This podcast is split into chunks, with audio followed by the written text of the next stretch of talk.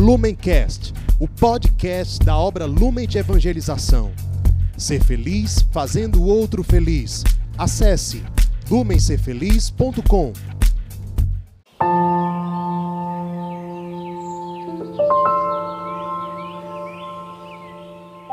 Olá, seja bem-vindo, meu amado irmão. Muito bem-vinda, minha amada irmã. Estamos aqui no dia 3 de outubro para meditar o evangelho que a igreja hoje nos propõe. Então, pegue a sua Bíblia e venha comigo. Estamos reunidos em nome do Pai, do Filho e do Espírito Santo. Amém. Vinde, Espírito Santo, enchei os corações dos vossos fiéis e acendei neles o fogo do vosso amor. Enviai, Senhor, o vosso Espírito, e tudo será criado, e renovareis a face da terra. Oremos.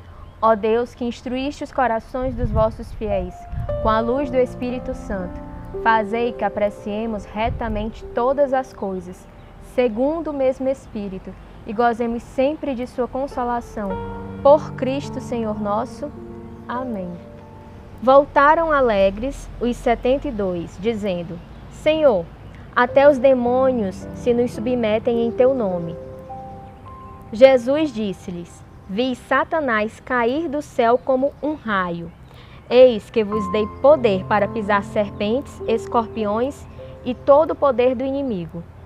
Contudo, não vos alegreis porque os espíritos vos estão sujeitos, mas alegrai-vos de que os vossos nomes estejam escritos nos céus.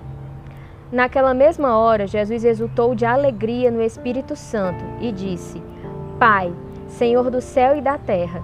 Eu te dou graças porque escondeste estas coisas aos sábios e inteligentes e as revelaste aos pequeninos. Sim, Pai, bendigo-te porque assim foi do teu agrado. Todas as coisas me foram entregues por meu Pai. Ninguém conhece quem é o Filho senão o Pai, nem quem é o Pai senão o Filho, e aquele a quem o Filho quiser revelar. E voltou-se para seus discípulos e disse: Ditosos os olhos que veem o que vós vedes. Pois vos digo, pois vos digo, muitos profetas e reis desejaram ver o que vós vedes e não viram, e ouvir o que vós ouvis e não o ouviram. Estas são para nós palavras de salvação. Muito bem. Aqui no evangelho de hoje, São Lucas narra a alegria dos apóstolos ao retornar da missão como aqui no início nós temos o, o espanto, né? O espanto feliz deles ao dizer que até os demônios se submetem ao nome de Jesus. E Jesus responde que viu Satanás cair do céu como um raio. O que, que isso significa? É, Jesus viu a ira do inimigo diante das ações, diante dos apóstolos terem ido em missão. Trazendo para a nossa realidade, nós somos chamados a ser luz, sendo a presença do ressuscitado no mundo. E isso também provoca a ira de Satanás. Quando nós vamos nos lugares onde a treva é maior, onde reina a maior escuridão. E, por exemplo, resgatamos os nossos amados irmãos da situação de inferno em que eles se encontram, da mesma forma, da mesma, da mesma maneira, o inimigo ele se enraivece, ele é tomado pela raiva. Aqui, como Jesus se dirigiu aos apóstolos. Mas Jesus não fica, não para por aqui. Assim como ele, de uma certa forma, paraben, parabeniza os discípulos, ele continua e ele fala: Contudo, não vos alegreis porque os espíritos vos estão sujeitos, mas alegrai-vos de que os vossos nomes estejam escritos nos céus. Ou seja, muitas vezes, quando nós vamos em missão, quando nós evangelizamos anunciando ser feliz, é normal que nós esperemos o quê? O resultado. Que nós esperemos que a, nossa ação dê algum fruto, não é assim? Aqui na passagem, os discípulos eles estavam em festa porque eles viram e tocaram nos frutos. E Jesus reconheceu, tanto que falou que Satanás ficou irado.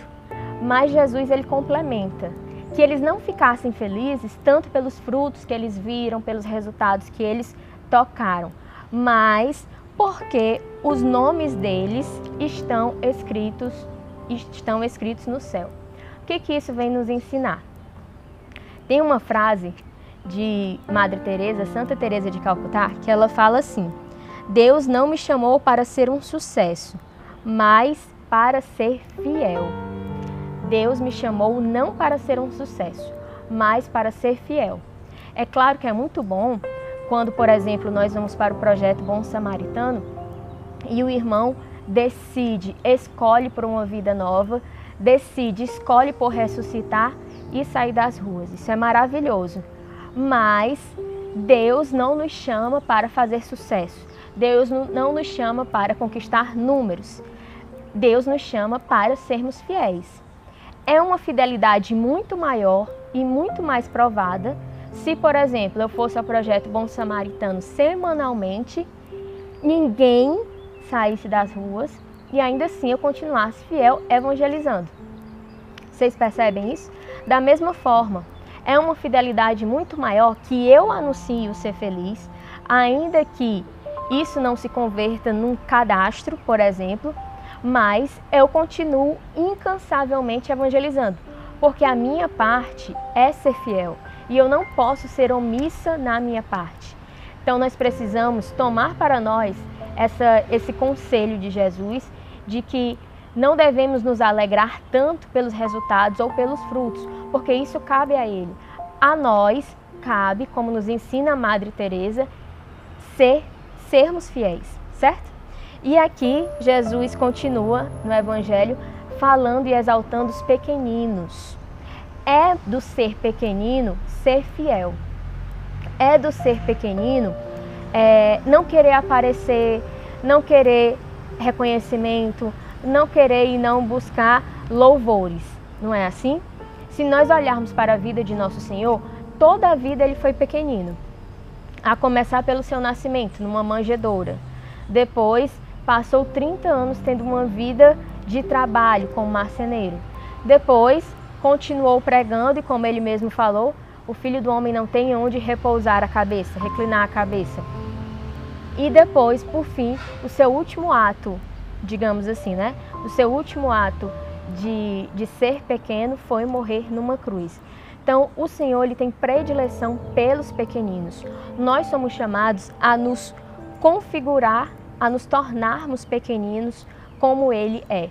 Aqui, lendo essa segunda parte, segundo trecho do Evangelho de hoje, como não nos recordar do Magnífica, do canto da Virgem Maria, ela que é depois de Cristo, o ser humano que soube ser menor. Quando ela fala em Lucas 1, versículos 51 e 52. Desconcertou os corações dos soberbos, derrubou do trono os poderosos e exaltou os humildes. Então, os prediletos de nosso Senhor são os pequeninos. E deixa eu te perguntar uma coisa: você já se sentiu pequenino? Você já se sentiu menor? E talvez porque você se sentiu assim, você achou que tinha menos valor? Se você se sentiu pequenino e por isso achou que tinha menos valor, está errado, certo? Quanto mais pequeninos nós somos, maior é o nosso valor. Hoje nós vivemos uma sociedade que infelizmente é marcada pelo valor do poder. Então hoje nós somos bombardeados com é, uma cultura de que nós precisamos ser poderosos. Hoje está muito em, em moda a palavra empoderamento. Então, se você quer se sentir bem ou parecer bem, você precisa estar empoderado, empoderada. Né? Essa é uma das palavras da moda atualmente. Sendo que o Evangelho não prega isso. Nós não devemos buscar nos sentir poderosos. Nós devemos justamente o contrário buscar sempre, sempre, sempre, sempre sermos pequeninos, sermos fiéis, certo? E vamos olhar hoje, primeiro sábado do mês de outubro, vamos olhar para Nossa Senhora, vamos pedir a intercessão dela, pedir que ela nos ensine, pedir que ela nos mostre no concreto do nosso dia a dia a como ser pequeno, a como ser pequena que nós aprendamos dela. Ela que soube se fazer pequena. E porque ela se fez pequena, Deus a tornou rainha. Não que nós estejamos buscando títulos ou reconhecimentos, mas Deus, ele nos exalta. Quando nós nos colocamos como os menores, Deus nos exalta. E é a exaltação dele na nossa vida que nós devemos buscar. Não é a vã glória do mundo, mas a glória eterna. Então nos consagremos à Virgem Maria, pedindo que ela nos auxilie neste dia e sempre a sermos pequenos e fiéis. Ó minha Senhora e também minha Mãe, eu me ofereço inteiramente todo a vós, e em prova da minha devoção para convosco, vos consagro neste dia os meus olhos, os meus ouvidos, a minha boca, o meu coração, inteiramente todo o meu ser. E já que assim sou vosso, ó incomparável Mãe, guardai-me e defendei-me, como coisa de propriedade vossa. Amém. Em nome do Pai, do Filho e do Espírito Santo. Amém. Lumencast, o podcast da obra Lumen de Evangelização. Ser feliz fazendo o outro feliz. Acesse lumencerfeliz.com.